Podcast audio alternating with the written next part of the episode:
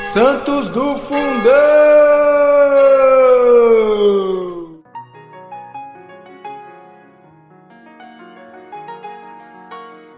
Fala galera, tudo bem? Aqui quem fala é Rodrigo Gonçalves e eu estou aqui para mais um episódio do nosso podcast do Santos do Fundão. E no episódio de hoje estou aqui com Cris Dias, Dani Morango, é isso aí, pessoal. Esse trio aqui não se reúne há algum tempo. Você aí que é fiel é, ouvinte nosso aí no, no podcast deve lembrar que a última vez que nós estivemos reunidos aqui foi para a gravação lá da série especial que nós fazíamos, que era dos Papas. E o último, o último episódio que gravamos foi de São Pedro, correto? Correto. E aí, e quem, Dani? Quem não ouviu, né, São Pedro, fica a dica aqui para ouvir, que foi um dos nossos melhores episódios, na minha opinião. É, e aí hoje a gente tem aqui para gravar também um grande santo, um santo latino-americano. É, eu sempre confundo com, com, aquele episódio que a gente fazia o santo sem revelar o nome, né? E, e, das últimas vezes eu, eu fui fazer a introdução e esqueci de falar qual era o santo, mas hoje eu vou deixar para vocês. Né? O, o, ele é um grande santo ele é um primeiro santo de um país aqui da América Latina. Quem que pode falar um pouquinho dele aí pra gente fazer a, a introdução, a abertura, falar desse santo e já ir para a biografia dele? Vou passar a bola para Dani Morango. Manda ver aí, Dani. É, eu vou dizer apenas que quando eu conheci a história dele, me veio aquela frase que Jesus disse para a respeito do Beato Sopoco, né? Um sacerdote segundo o meu coração. Dica boa, será? Boa essa frase, hein? Não tinha pensado na relação com ele, mas agora que você falou, super combina. E aí, Rodrigo, eu posso falar do, da biografia? Vamos, vamos. Pode falar, mas, mas a gente vai acabar com o mistério antes ou depois da biografia? Só pra já, já tá no título do, do episódio, gente. Ah, é verdade. Eu tô aqui fazendo mistério e não tem mistério nenhum. O Mark já colocou lá. No... Nenhum, já tá. Nossa, nossa galera aqui já colocou já na toda a arte. Então, todo mundo então, vamos lá, Dani. ficou nesse episódio já sabe quem é. Fala pra gente então a biografia de São José Gabriel de Rosário Brocheiro, o primeiro santo argentino. José Gabriel de Rosário Brocheiro nasceu em Santa Rosa do Rio I, em Córdoba, Argentina, no dia 16 de março de 1840, filho de Inácio e Petrona Dávila. Aos 16 anos decidiu entrar para o seminário. Em 1869 foi eleito pároco de São Alberto. Com seus paroquianos construiu mais de 200 quilômetros de caminhos e várias igrejas. Fundou povoados e cuidou também da educação dos seus paroquianos. Morreu leproso e cego no dia 26 de janeiro de 1914. O processo de canonização iniciou-se na década de 60. Foi declarado venerável pelo Papa João Paulo II em 2004, beatificado no dia 14 de setembro de 2013 e sua canonização aconteceu 16 de outubro de 2016. Os restos mortais de São Gabriel são venerados no Santuário Nossa Senhora do Trânsito, em Vila Cura Brocheiro. A sua memória litúrgica é do dia 16 de março. É isso aí, pessoal. Então essa é a breve biografia aí de São José Gabriel Brocheiro. E a gente vai falar um pouquinho mais aí da, da sua história, né, de como, como ele viveu, né, a, a, o seu chamado, a sua vocação, né, o exemplo de vida que ele foi, e, claro, depois também sobre a sua beatificação e canonização. É, começando aqui então aí pela, pela fase inicial, né, da, da sua vida, vamos chamar assim, né, o, o, o que eu vi aqui da, da sua família, né, é que era uma família que não possuía muitos bens, né, não tinha muito é, muitas riquezas, né? Na verdade, era uma família que trabalhava no campo, né? E, e mesmo essa família tendo uma série de restrições, né? É, é, financeiras e, e, e, de bens essenciais, né? Foi uma família que foi muito fiel, né? À, à Igreja Católica, né? E ela era composta por dez, dez filhos, né? Entre elas, entre esses dez filhos, José Gabriel Brocheiro. E, e duas de suas irmãs também elas, elas foram elas, elas eita, e duas de suas irmãs também foram religiosas da congre, congregação das irmãs do Pomar. Então era uma família bem católica, né?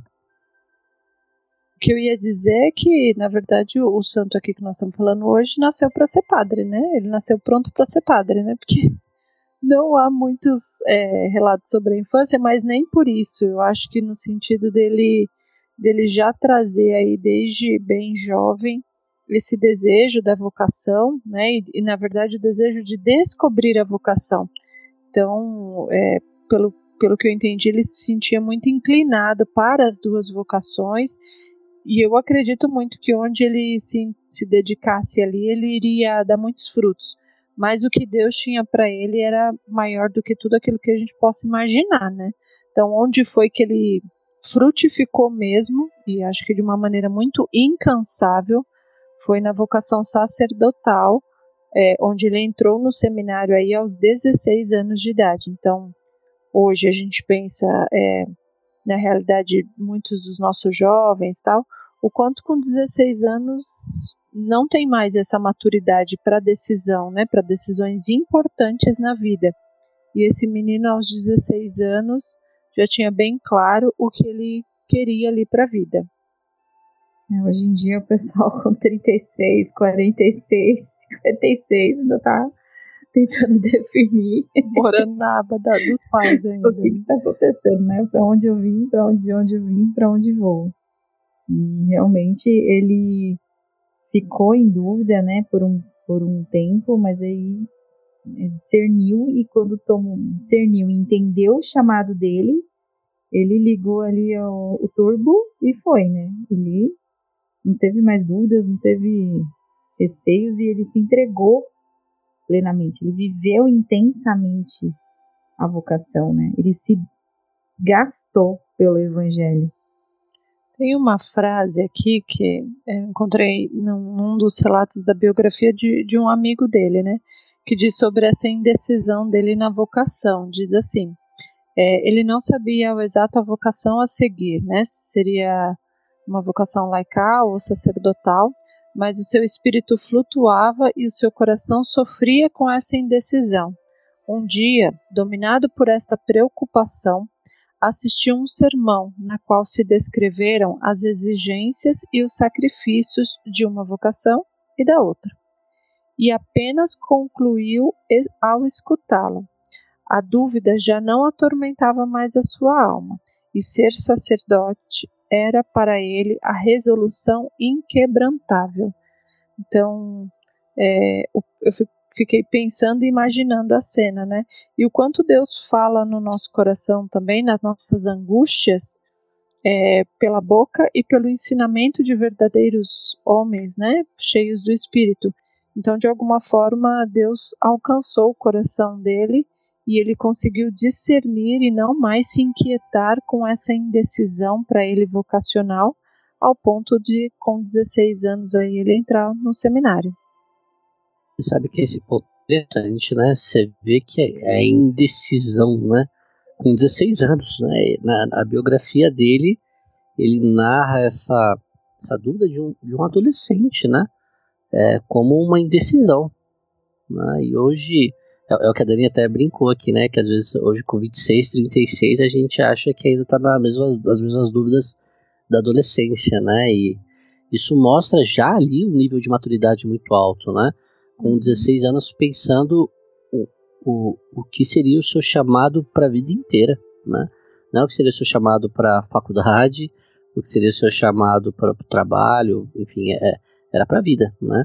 E a impressão que, que dá quando a gente lê esse relato, deu para mim, é que, que era uma pessoa que, que, independente do caminho que ela seguisse, claro que aqui já teve o, o seu chamado, né? Mas é, vamos supor que se, se, se, sua vida fosse por um caminho laical, né? Um caminho para ter uma família. Também a, a chance de, de santidade seria grande porque seria decisivo ali. A, a, o que ele decidisse realmente seria é, decisivo né? E ele consumiria a sua vida ali. E isso, quando ele decide pelo sacerdócio, fica muito claro também, né? Ele, ele é, não sei quem foi que disse, mas se consome, né? Se consumiu né, pela, pelo sacerdócio, se consumiu pelas pessoas, né, a, a igreja para ele é, é, é, uma igreja itinerante, né, ele, ele poderia ser um, um pároco de uma igreja e, e ficar ali na igreja, não, mas ele ia evangelizar, né, e, e, literalmente construir caminhos, né, no, no, no, sentido literal da coisa, ele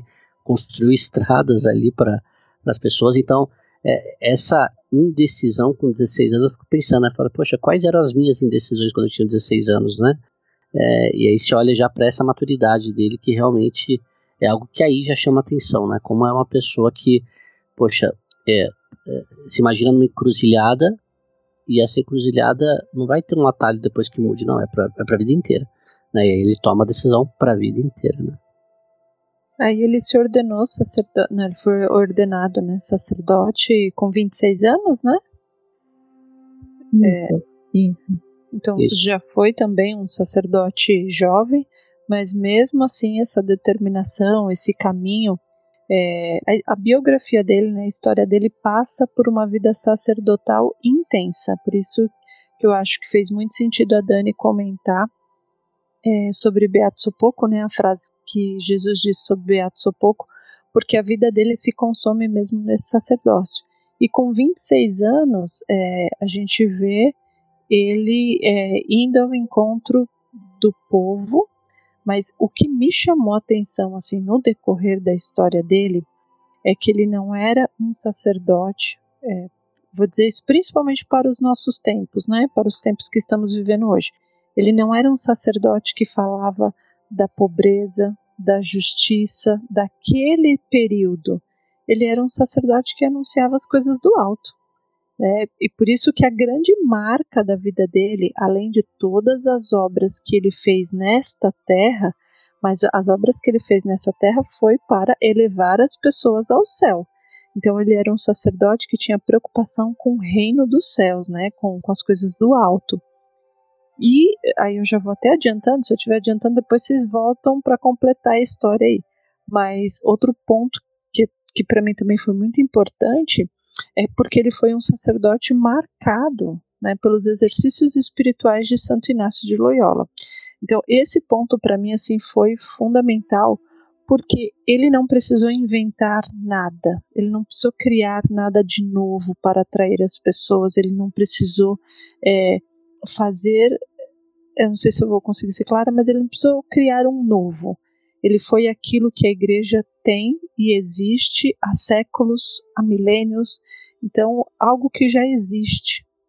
Neste caso, na história dele, ele conduziu milhares de pessoas no decorrer da sua vida para os exercícios espirituais de Santo Inácio de Loyola. É, podemos falar mais até sobre isso aqui, mas o que, o que eu quero deixar claro nesse momento é que ele não precisou criar nada novo. E às vezes a gente, dentro do nosso servir, seja em casa, seja numa pastoral, a gente fica, meu Deus, como eu vou fazer para atrair os jovens? O que, que eu vou fazer para trazer mais jovens para a igreja? E, e às vezes a gente fica pensando em criar algo novo, do nada, do zero. Só quem cria do nada é Deus, né? a gente não. Então, é, ele foi muito sábio em usar aquilo que Santo Inácio de Loyola fez de uma riqueza imensurável para a nossa fé, que são os exercícios espirituais. E esse foi o caminho que ele conduziu muitas almas para Deus. Eu vou fazer um parêntese aqui só para quem está ouvindo entender um pouquinho da questão do contexto mais histórico, né? No sentido de que então ele foi ordenado com 26 anos e ele foi ser pároco de uma região gigantesca, né? De extensão geográfica, de né? Extensão geográfica de, é, gigantesca e extremamente pobre. E, e que as pessoas moravam muito longe umas das outras e não tinha estradas, não tinha acesso, né? Então era uma região pobre, muito carente, não tinha tinha nada, tinha nada, né? Era um vilarejo com poucas pessoas, mas de uma extensão geográfica muito grande, né? é. né? Então esse deslocamento de um lugar, de uma casa para outra, por exemplo, era difícil, né? Isso, era, era bem difícil. Não tinha escola, não tinha estrada, não tinha, não tinha nada. É quase aquela musiquinha, né? Uma casa muito engraçada. É, tipo isso. Desculpa, gente. A piadinha. É, mas, então foi esse o contexto que ele foi, né? E, e eu, esse ponto que você chamou a atenção, Cris, era uma das coisas que me, me marcou também, que era a questão deles, ao mesmo tempo, cuidar do que era material, né? Então ele lutou sim para construir estradas, abrir escolas, construir igrejas, é, melhorar a condição de vida daquela população. Então toda a parte social, mas não era só isso, né? Ele não ficou, ele poderia ter, ter sido esse tipo de sacerdote que ficar preso somente numa questão social. E não, né? A gente viu, como você mesma disse, que ele tinha uma preocupação gigantesca também de levar as almas para Deus. Porque ele, até uma frase que ele disse que é assim, aquelas pessoas, né, ninguém lembrava daquelas pessoas, mas Deus lembrava. Então, uhum. era para Deus que ele tinha que levar aquelas pessoas, e por isso que ele é, fazia questão de incentivar e de levar as pessoas a fazerem os exercícios é, espirituais de Santo Inácio, porque ele entendia que isso era um meio, um caminho para essas pessoas se achegarem a Deus. E foram, eu não lembro agora o número, mas muitas pessoas, muitos grupos, ele levava grupos de 500 pessoas às vezes. Sim, 500, é. gente, não, é. dá, dá, um ênfase nesse 500, é porque 500 não sou eu, meus irmãos, né, gente? É, é gente pra caramba. Ao final da vida dele, há de se calcular que foram mais de 40 mil pessoas que ele levou para fazer os exercícios espirituais de Santo Inácio de Loyola. 40 Sim. mil.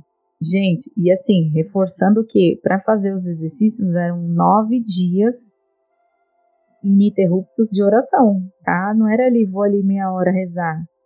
Eram. Então, e o pessoal peregrinava até o local para fazer os nove 200 quilômetros, né? De peregrinação. Depois ele criou um local específico, né? Apropriado ali para poder levar as pessoas, propiciar que fizessem com mais. É mais perto, digamos assim. Mas Olha, olha isso, né? Olha a preocupação que ele tinha de levar, porque o objetivo dele era levar as almas para Deus. Mediante a isso, ele ajudava as pessoas, né? Melhorando a vida delas conforme ele podia, porque ele lutava por, por, por aquele rebanho. Então ele se doou inteiramente por eles, assim. E fala, né, é, os relatos é de que ele se vestia, falava, é, ele, ele, usava a batina, mas ele tinha trajes por cima da batina característicos daquela região, né? Então, chapéu, ele andava em cima de uma mula velha, que era a mula companheira dele para cima e para baixo, por, viveu anos aí levando ele para por todas essas estradas. Mas ele também, né, é, se vestia é, com trajes ali propícios, né, pertinentes ali para a região que o aproximavam ali do povo, né? Ele tinha assim, ele usava sempre a batina, mas por cima da batina ele usava o chapéu, é, um casaco, ele andava ali com uma mula e levava ele para todos os lados. Então, é, eles falam no relato de que o dialeto que ele usavam eram palavras é, de fácil entendimento aqui da, daquela população, para que ele pudesse atingir a todos, né? Para que não, né, não falasse rebruscadamente ninguém entender nada. Então ele, ele se fez um ali com, com aquele povo, mas sem esquecer quem ele era, um sacerdote que tinha a missão de levar as pessoas para Deus. E aí eu, eu queria fazer dois destaques aqui, né, sobre isso que a gente está falando a diferença da doutrina social da igreja, a preocupação, a preocupação legítima dele, né? E, e, e, claro também da igreja, no que a gente chama de doutrina social da igreja, né? É, com o bem social das pessoas, com o cuidado que devemos ter com as pessoas, com os mais pobres, né? É, com os mais necessitados, porém sem perder o principal objetivo, né? Que é levar essas pessoas ao céu. E aí aqui se distingue totalmente daquilo que é conhecido aqui hoje como teologia da libertação. Né? Teologia da libertação não é a doutrina social da igreja. Teologia da libertação é condenada pela igreja por todo o seu movimento marxista, comunista, enfim. Então acho que isso aqui é importante porque às vezes as pessoas pegam esses bons exemplos que temos na igreja, né, de pessoas que cuidavam dos mais pobres, que se dedicavam aos mais pobres, que se vestiam como as pessoas daquela, daquela região, que falavam como as pessoas daquela região. Um detalhe, ele se vestia sem tirar a batina, né? Sim, não, e, e assim, mas, mas, e o que, que eu quero dizer com isso? Tudo isso era para aproximar as pessoas não dele, não de uma vida mais cômoda, terrena, terrestre, não, mas para se aproximar as pessoas de Deus. E isso era ferramenta para isso, isso não era o fim. Né? O fim da doutrina social da igreja não é para que ah, as pessoas todas é, é, é, é tenham o, o, o seu fim melhor aqui na Terra. Não, óbvio que isso, cuidar das suas necessidades básicas também deve ser uma preocupação, mas ainda que não tenha nada disso, né? A preocupação é salvar a alma dessa pessoa, né? É, e aí é, é, quando, quando Jesus fala do, do, reino dele não ser deste mundo, né? Que talvez criou, uma confusão lá em Judas, né? Que esperava talvez um grande rei e, e os judeus também esperavam um grande rei. Não, pô, isso, essa confusão é essa mesmo, né? O, o reinado não está aqui, né? E, e, isso eu queria fazer esse destaque. Primeiro, o destaque da doutrina social da igreja, quem puder estudar, existe um documento da igreja sobre isso. Né? Existe um outro grande beato argentino também, e grande empresário da Argentina chamado Henrique Scholl, né, que era um beato que também seguia muito essa doutrina social da igreja. Né? Então, assim, é importante a gente separar e deixar muito claro que uma coisa é essa doutrina da igreja e outra coisa é a teologia da libertação, que nada tem a ver com isso. Né? E a segunda coisa é o que a Dani comentou das roupas, né? Dos trajes, que também às vezes há essa confusão, né? Ah, é, é, usa uma roupa do, dos tempos atuais, o padre, o bispo, seja lá quem for, né? E, e na verdade ele usava essas roupas, né, como a gente falou aqui, para não se distinguir no sentido estético de algumas coisas, mas nunca deixando as suas é, a, a, sua essência e, e trazendo isso para atrair as pessoas, né? e não para para ser um diferencial dele ali como padre, né? Ah, então, e também assim, mas era cara, ele não tirava a batina, né? Então tem uma diferença entre você não usar a roupa, é, os trajes que você deveria usar enquanto sacerdote, é, e ele que usava a batina, e eu, quando eu falei que ele usava até a característica, ele usava o chapéu, um, um casaco, né? algo por cima. E não era. Como é que fala, né? Tomava os mates lá, né? Que as é, ele tomava os mates. Ele era um meio, né? Era ali, ó. Era onde ele vivia e tal. Mas, reforço, sempre de batina.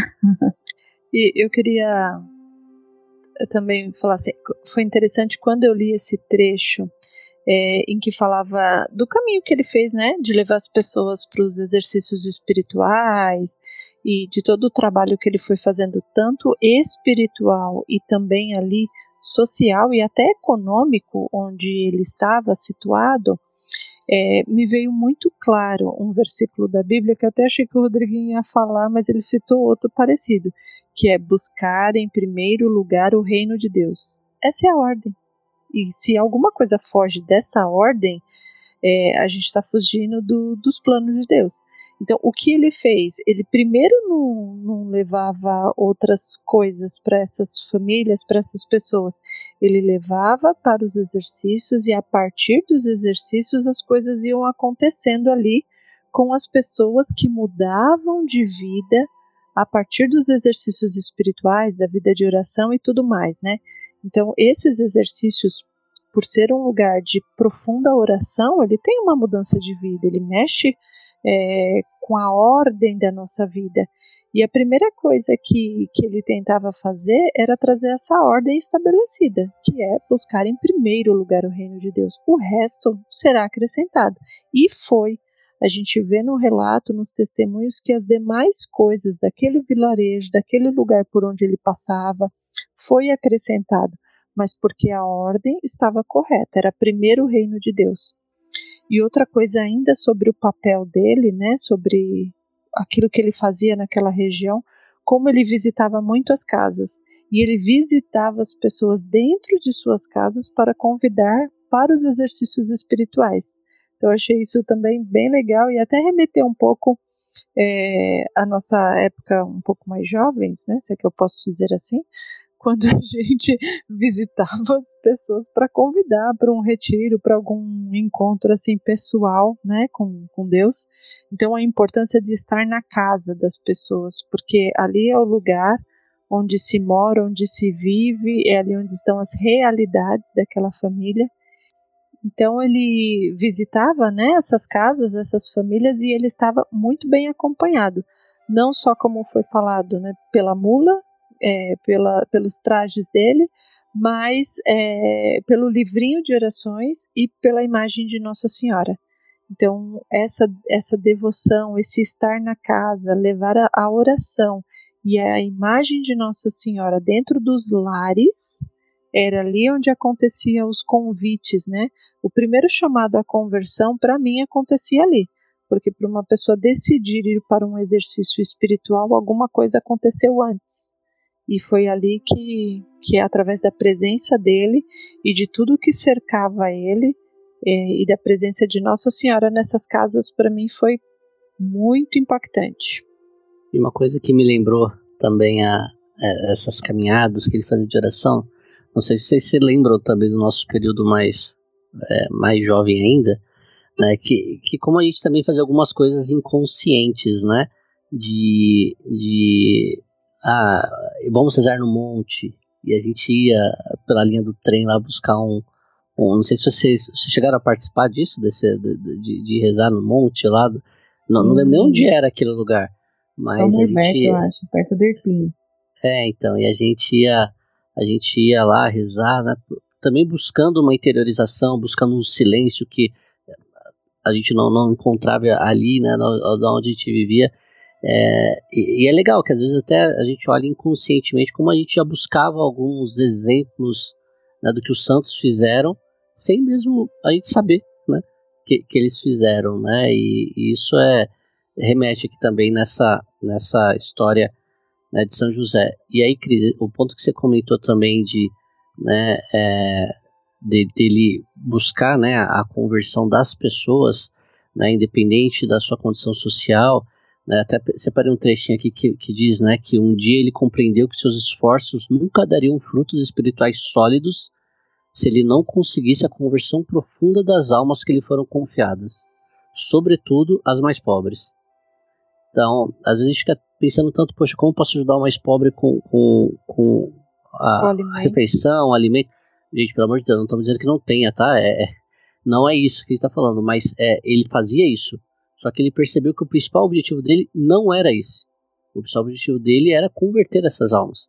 Né? E foi aí que ele criou esses exercícios espirituais para essas pessoas, né? esses retiros né? para essas pessoas. Onde ali os primeiros dias eram é, é, uma catequese básica, né? onde ele passava a, a coisas muito básicas da doutrina católica, e aí os últimos dias, sim, eram práticas de oração, né? práticas espirituais. E aí para ensinar essas pessoas a ter essas práticas espirituais também no seu dia a dia, né? E... Seguindo especificamente né, o modelo de Santo, Inácio de Loyola, que inclusive é. nós temos podcast aqui sobre isso. E outro ponto importante é que dentro desses próprios exercícios espirituais as pessoas também recebiam o sacramento, né? Ó que belo. Então, de fato, ele dava primeiro o que é de Deus. Então, imagina, quem está indo ali para aquele exercício espiritual ainda não ter a comunhão, né? Ali ele já é, não ter tido a catequese, né? A graça de receber o sacramento da Eucaristia.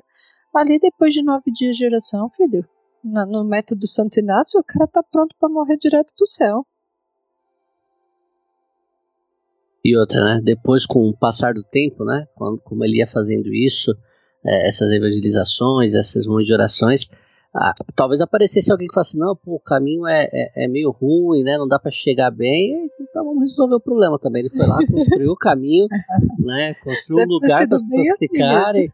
Né? Não, então, o problema é, é estrada, é, passa no, nem sei como que é o lugar lá, né? Mas sei lá, passa por muito mato, né? Não, não tem problema, a gente, a gente resolve é, isso aí também. A gente resolve. Pega aquelas pessoas que gostam de dar desculpa pra tudo. Ah, não vou lá na igreja não, porque o caminho, a estrada tá ruim. Ah, é, não, e, é peraí que eu vou resolver isso aqui. E é legal ver essa praticidade também na coisa, né? É, pô, é esse o problema? Então tá bom, vamos lá, bora, vamos resolver. Vamos, vamos resolver né? Então, é, isso eu gosto muito. E eu acho que essa é uma das características de santo também. Ah, soluções muito práticas para algumas coisas, que às vezes a gente vai colocar um empecilho enorme, né? Pô, é isso. Tem que fazer, vamos fazer. É, não, não importa. Pô, vai lá e faz. E, e é prático, né? E, e, grandes santos são assim, né? O, a, os, os, santos, para mim, eu acho que tem essas características em diversos aspectos, seja espiritual ou mesmo material e prático, literalmente, né? como aqui no caso de São José Gabriel, né? Aí, é, acho que foi falado aí um pouquinho, mas só para contextualizar, né, e colocar também dentro de uma cronologia, foi no ano de 1875 que ele começou a construção da própria casa de, de exercícios, né? Depois de, depois de arrumar a estrada, depois de ter feito tudo, para quem ainda dava desculpa, ele falou: não, então ó, agora a casa está aqui do nosso lado, você já pode vir fazer os exercícios aqui, tá tudo pronto. E aí, na primeira vez que o retiro aconteceu na casa, que os exercícios aconteceram na casa, é, na inauguração ali tinham 700 pessoas. 700, gente. Eu não sei se ele tinha mais padre com ele, né? Eu já tô pensando aqui se ele tinha mais padre com ele. Porque exercício espiritual, né? Imagina, para 700 pessoas. Mas é Deus que quis tudo isso, né? Então Deus ia dar um jeito de prover e trazer a conversão aí para toda todo esse povo. É e muita hoje, gente. Não, e hoje a gente vai pensar, vamos organizar um retiro para 700 pessoas. Nossa Senhora. Já, já é de deixar de cabelo em pé. Imagina aquela época que não tinha geladeira, né? Não tinha lugar para guardar comida, né? É, e aí, como é que como é que foi feito, né? E aí a providência também, né? É confiar um pouco é. Confiar um pouco não, né? Confiar bastante, eu diria, na providência de que não vai faltar comida, né? De que, vamos lá, é, era uma região pobre, era uma região de desfavorecidos, né? É, até mesmo despovoada, né? Onde ele construiu a casa. E, então, imagina, hoje poxa, hoje você vai no mercado aqui fácil, você compra alguma coisa, né? Você, você, você, guarda numa geladeira. Naquela época não tinha nada disso, né? E, e não há relatos que faltou. É. Faltaram, ah, faltou alguma coisa. Não, não tem relato. Pelo contrário, as pessoas saíram de lá maravilhadas, né? É, o santo aqui desse dia de hoje, ele viveu um pouco, um período aí com Dom Bosco, né? Então, cerca de uns 40 anos sobre essa terra, os dois caminharam junto, cada um no seu lugar, mas é, eu acho que isso traz um pouco também essa relação com com a condição social e econômica do período, né? Porque Dom Bosco viveu exatamente nesse período, onde pós uma revolução aí e, e os, os prejuízos, o caos que fica na sociedade, no mundo, depois de um, um crescimento econômico aí um pouco desordenado, e então Dom Bosco viveu um pouco nesse mesmo período que ele e eu fui encontrando algumas semelhanças no trabalho. Principalmente no dar primeiro a Deus, é oferecer primeiro a Deus, levar a fé, a evangelização a essas famílias e famílias que vivem de uma forma à margem mesmo. E aí, Cris, falando dos números, né, de, de 40 mil pessoas que participaram, né, tava dando uma olhada aqui no, pra gente ver o, o, o tamanho disso, né? quando ele, ele foi confiado a ele a região ali né, que, ele, que ele morou de San Alberto, né, perto de Córdoba, a população estimada naquele lugar eram de 10 mil pessoas. Uhum. Então, se durante a sua vida ele evangelizou 40 mil pessoas. Diretamente, imagina, né? Sem é, contar as Não, é, exato. Imagina Quando a gente vai num retiro, toda pessoas, a nossa família.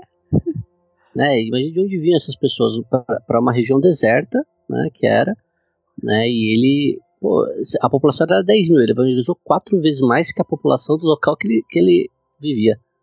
Né? Tipo São Paulo, tem 20 milhões de habitantes, cidade de São Paulo. Pensa você evangelizar 20 vezes 4, 80 milhões de pessoas. Pô, é, é, um número absurdo, né? Se for pensar assim. Ainda mais naquela época que não tinha rede social, internet, nada, né? Era, era na, no Espírito Santo mesmo, ali fazendo a divulgação, né? Porque só assim. Imagina o cara chegando no céu e toda essa galera lá, né? Tipo, o impacto disso. É, e é, pô, acho que quando ele chegou no céu, ele perguntou, deve ter pra Jesus, é confins da terra, né? Levei. Bocó.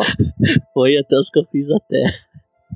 Fala, eu já morava nos confins é, da terra. Falamos do, do lugar que ele construiu. Ah, ele tem uma.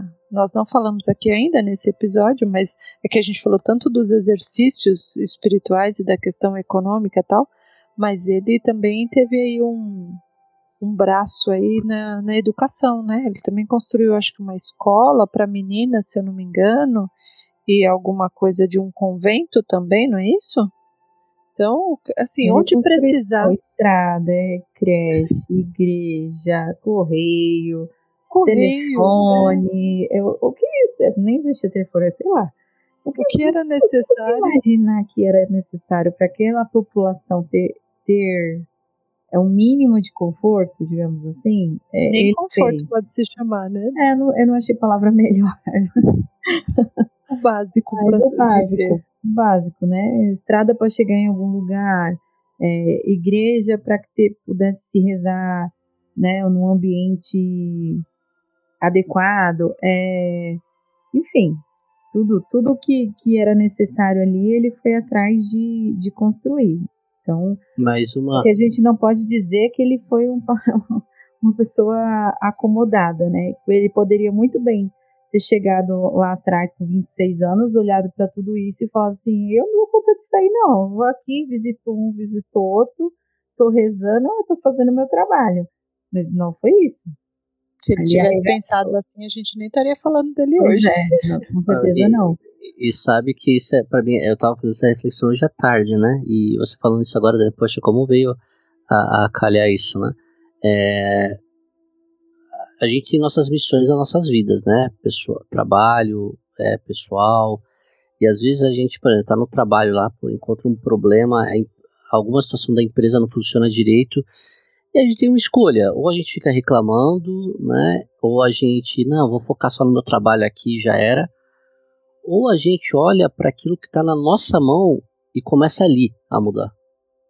Né? E aí dali, aos pouquinhos, isso contagia mais mudanças, né? E, e o nosso, quando a gente aqui, né, boa parte de nós, pelo menos que, que grava aqui, acho que todos nós que gravamos o podcast e boa parte das pessoas que nos ouvem, é, o nosso chamado não é, boa parte dessas pessoas também, não é é viver é, num, num, convento, né? É viver no mundo. E, e, e quando você olha para um santo desse, que, poxa, se for pensar, não, o papel dele era ser padre ali e pregar e converter as pessoas, ele, ele construiu muito mais do que isso. Né? Ele construiu muito mais do que isso, sem deixar a sua missão principal, mas através da sua missão principal, ele foi a fonte de transformação para aquelas pessoas. E eu, eu falava exatamente isso é, pensando, né, que, poxa, é, quantos professores às vezes não têm condições de fato para dar suas aulas, né, materiais, mas poxa, ali na sala de aula para aqueles jovens, para aquelas crianças, para ele é tudo para aquelas pessoas. Ele tem o poder nas mãos ali. Na sala de aula, ele é o presidente da sala de aula, sabe?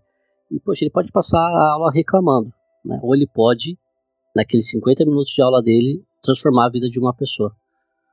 É, eu estou dando exemplo do professor, mas vale para qualquer profissão, né? E, e, e, foi o que ele fez, né? Ele, pô, estruturou um monte de coisa fora, mas sem deixar o principal dele, que era o sacerdócio, né? E, e, e para mim veio muito isso que você falou, Dani, de, pô, o cara é, não se acomodou, né? E, e através dele muita coisa mudou, né? É, ele poderia olhar para é impossível mudar tudo. Ele começou mudando aos pouquinhos. E o, o tudo acabou sendo mudado depois. Né? Não sei se eu viajei muito, mas. Estava pensando nisso hoje. E aí você falou isso agora. Nossa, eu tô refletindo na minha vida agora já. Eu já tô na parte do que eu aprendi com ele. Nossa, nem pensei nisso ainda, meu Deus.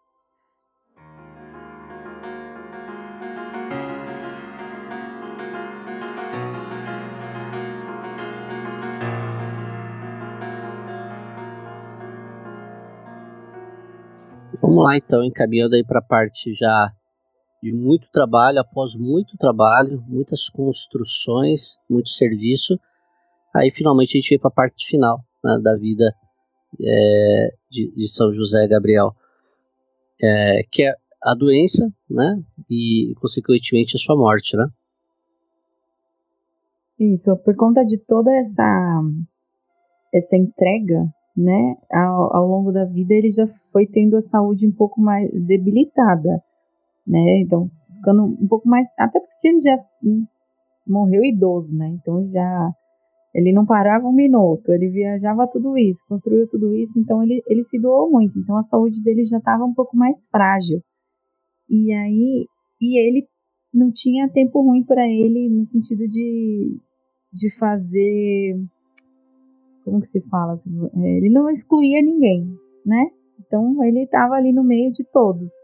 E com isso ele acabou pegando lepra, né? Pela convivência ali com as pessoas e por não fazer é, distinção de ninguém, ele acabou pegando a lepra.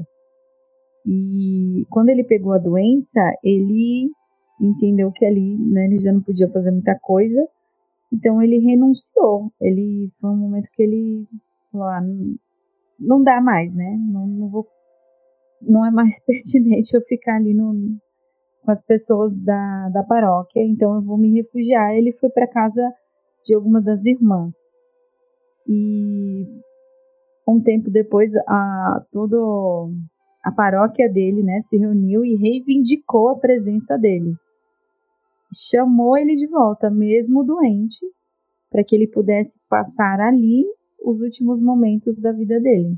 Então, ele morreu cego, né, com uma série de sequelas aí por conta da lepra, mas na paróquia em que ele viveu tantas coisas, porque o, o povo clamou a presença dele. E falando um pouquinho também sobre agora, né, sobre os milagres para beatificação e canonização. É, tanto o milagre da beatificação quanto o milagre da canonização, eu achei assim fortíssimo. Não é, assim, milagre é milagre, né, gente? O milagre por si só já é fortíssimo. Já é, é algo extraordinário, né? Tipo, já é uma ressurreição, entendeu? Já, Dos mortos, já. Não é, não é qualquer coisa, né? Mas esse em específico, os dois, assim, acho que. Não sei explicar, mas me chamaram bastante atenção. É, com certeza, é... com certeza. Acho que são dois que. Eu não sei também, né? É, é, o que você comentou, todo milagre é milagre, mas tem alguns milagres que, que tocam, né? Talvez a gente de uma forma maior. Eu não sei se é porque também, nesse caso aqui, né, a gente é pai e mãe, né? E os dois milagres estão relacionados a, a crianças, né? Então, para mim também, quando eu li, eu falei, nossa, é, é forte, né? Vai lá, Dani, conta pra gente. É, então, Milagre da Beatificação, eu vou contar aqui se vocês vão complementando, tá? Tá bom. É, ele se deu na cura de um bebê, né? Que sofreu um acidente automobilístico com a família e, e esse bebê teve um, uma série de sequelas, né? Mediante esse acidente. Algum, eu não me lembro agora, eu sei que teve é, parente que morreu, né? Teve é, pessoas que se machucaram e tudo, e o bebê, especificamente, ele teve uma sequela na questão é, do cérebro. E, e aí ele ficou internado Complementa aí, Rodrigo. Que eu lembro agora qual foi o parente. Né? Não, então, é, é, morreu, o avô dele morreu, é. né? A mãe dele teve as pernas quebradas, né? E ali no local do acidente, o pai dele ficou tentando reanimá-lo, Ah, né? isso. Porque ele tinha. é, não estava é, com, com respiração boa, né? Então o pai dele ficou tentando reanimá-lo, né? E aí ele sofreu quatro paradas cardíacas, né? Isso. E Ele ele, passou 15 minutos sem respirar, né? Então, isso, É isso. é, isso para a questão do cérebro, para o desenvolvimento, isso é gravíssimo. 15 minutos sem oxigenação, é, e aí já deveria. Se por acaso ele viesse a viver, ele teria muitas sequelas, né? Já, já seria assim. Ah, se houvesse um milagre dele viver, desse menino viver, eles teriam um menino com muitas sequelas. E não é o que ocorreu. Porque duas coisas, né? Se houvesse a possibilidade dele viver, então ele tinha grande chance de não de, viver. de não viver, E se vivesse, teria com sequela. muitas sequelas. E aí ele viveu, através da intercessão, né, de brocheiro, e não só viveu, como ele tem uma vida normal. Ele estuda, é, tem amigos e, e tudo mais. Ele tem um. Vocês vão ver na, se vocês procurarem na internet, tem uma foto dele tem uma mão, a mão dele tem uma pequena atrofia, né? Mas Ele anda, né? Normal. ele anda, ele estuda, Come, fala. fala, ele normal, normal assim, ele né, leva uma vida normal. Então, olha o tamanho desse milagre, né?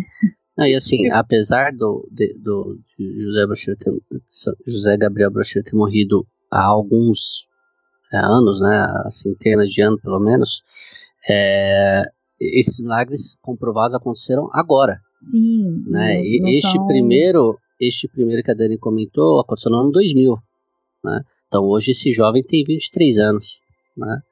É um jovem, de fato, né? E, e vive sua vida normal, né? Com, como a Dani comentou, né? Tem uma, uma, uma certa restrição na mão, mas perto daquilo que os médicos falavam que, que, que iria acontecer, né? Pô, é, não, não é nada, né? E um fato que me chamou a atenção nesse milagre é que a intercessão, a fé veio do pai, não é? Então foi o pai que pediu, foi o pai que pediu a intercessão de brocheiro. Então é, marcou para mim a presença do homem mesmo, né? Da paternidade, da responsabilidade de cada um aí no, no seu papel e a, e a fé de um pai, né? Ou de uma mãe também mas para os seus filhos gerou esse milagre aqui. E se o homem, e se o homem foi bom para o primeiro milagre, no segundo milagre o, o homem infelizmente fez uma maldade, né, com uma criança, Sim. né, e, e aí conta aí Dani a história. Então, o segundo milagre é, é de uma menina, né? É ocorrido em 2013. A menina tinha oito anos e, e ela foi alvo de um de uma violência, né? A gente até se emociona, eu fico um pouco emocionada de falar, porque, como o Rodrigo falou, é, como pai e mãe, a gente quando vê esse tipo de notícia, assim, toca de uma maneira especial. É, a menina foi alvo de uma violência do, do padrasto, né? Ela, ela foi para o hospital em coma, é, gravíssimo e tudo mais, e a mãe tinha dito, né, na versão de que a menina tinha caído do cavalo, mas a justiça não acreditou, né? A polícia não acreditou que, que isso era real. E aí depois ela confirmou que o marido era uma pessoa violenta. E, então, através de uma surra, né, um, que, que esse padrasto deu nessa menina, foi tão grave que ela ficou é, em coma por, por um tempo aí no, no hospital. E aí o que, que aconteceu? Os avós dessa menina, quando ficaram sabendo disso, eles é, rezaram para o. Eles eram devotos do bruxeiro, e aí eles rezaram por, por, por ela, né, pedindo a intercessão dele nesse caso. Porque eles se lembraram do primeiro milagre. Eles ficaram sabendo da história, eles entenderam, eles lembraram que, que era alguma coisa, né, pensaram assim, ah, é, é parecido porque é com criança, você ficou em coma e tudo mais. Então eles sentiram essa moção de rezar e pedir a cura dessa menina pro, pro São José Gabriel Brocheiro. Ela foi condenada a 15 dias sem reagir na terapia intensiva. E aí, depois que eles pediram a intercessão, fizeram uma novena, né? Eles pediram, eles fizeram acho que duas novenas para. Era isso que eu ia falar.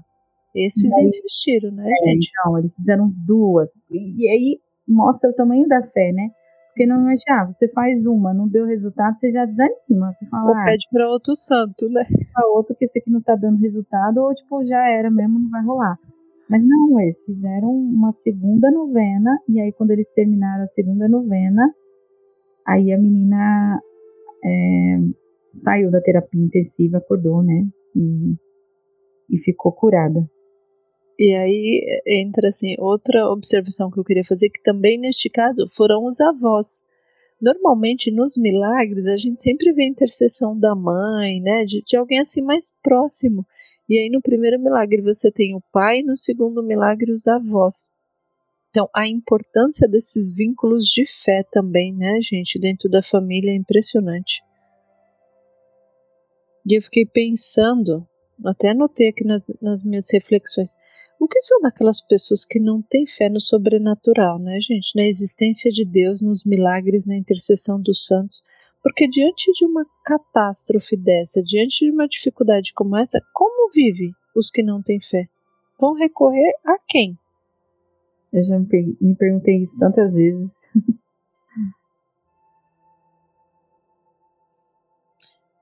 Pois é. Então esses foram os milagres, né, da beatificação e da canonização. E eu achei até é, um episódio muito, muito próximo do outro, né? Porque acho que ele foi beatificado em 2013. Peraí. E acho que depois canonizado em 2016, se eu não estou enganada. Não, não. Beatificado foi por João Paulo. Eu acho que foi em 2004. Ah, tá. 2004. É. Não. Peraí. Venerável em 2004. Eu acho que ele foi beatificado, beatificado em 2013. É. E ah, aí, então. em 2016, ele foi canonizado. Tipo, uma, um intervalo pequeno, né, de três anos entre beatificação e canonização. É, isso, para mim, assim, foi um marco, porque quantos santos, é, a gente até brinca, né, quantos beatos estão na fila aí, esperando que a gente peça a intercessão para que eles para que aconteça o milagre eles sejam canonizados. Mas nesse caso aqui, entre a beatificação e a canonização foi muito rápido. É, e com dois milagres que fica aí também para a gente refletir e pensar em quem a gente tem colocado nossa fé, nossa esperança. E isso é, reforçando que são os milagres conhecidos, né? Sim, verdade, uhum. bem lembrado. Quantos existem, né? Não, na, não narrados. Pois é. É isso aí, pessoal. Então, essa é a história de São José Gabriel Brocheiro, né, esse primeiro santo argentino, né, canonizado aqui pelo, pelo Papa Francisco.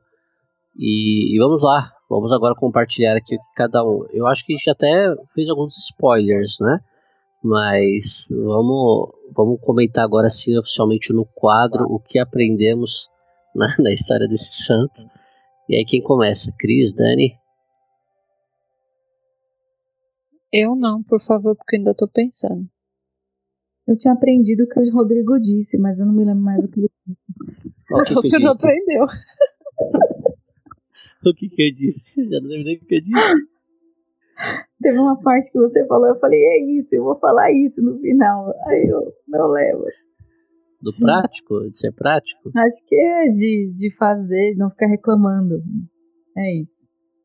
Né? Fazer o que tem que ser feito e não ficar não ficar se limitando ali na, nas coisas.